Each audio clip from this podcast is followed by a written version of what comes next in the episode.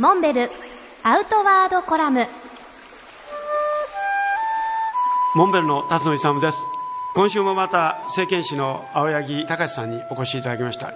この春モンベルが発売予定の携帯毛筆セットノフデの開発に関して今日はまたお伺いしたいと思いますけど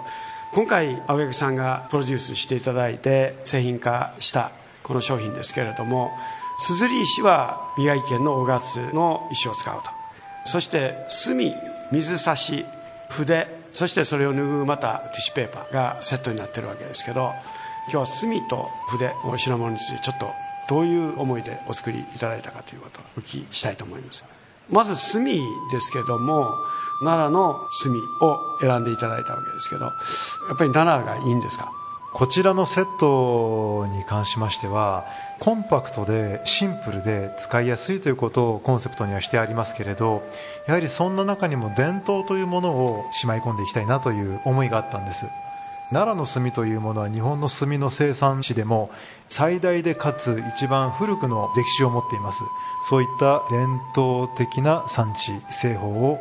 継承している場所、うん、そういった奈良の炭をセレクトしたいなと思いまして中に格納させていただきました、はい、やっぱりこれはもうすり心地がね全然変わってくるんで。で筆は青柳さんのお母さんがこの道の第一人者ということで今回選んでいただいたんですけどどういうコンセプトの筆なのか。このセットに入っている筆で非常に重要なのは書きやすいということが最も重要視されています。硯の大きさも小さい墨の大きさも小さいですね、これは書く分だけすって書くというのがコンセプトになっていますので中に入っている筆というものは一般的な小筆です。で小筆の中でもうさぎの毛を使った筆ですね。うさぎの筆は非常に先が効いて十分な墨の含みが出るような工夫がこの筆にはされています、うん、そういったものを母が最も重要なさらいという作業を悪い毛を抜く書き心地を調整するという大変筆作りの工程の中で主要になる部分を担っています。あお母さん自らが、はい、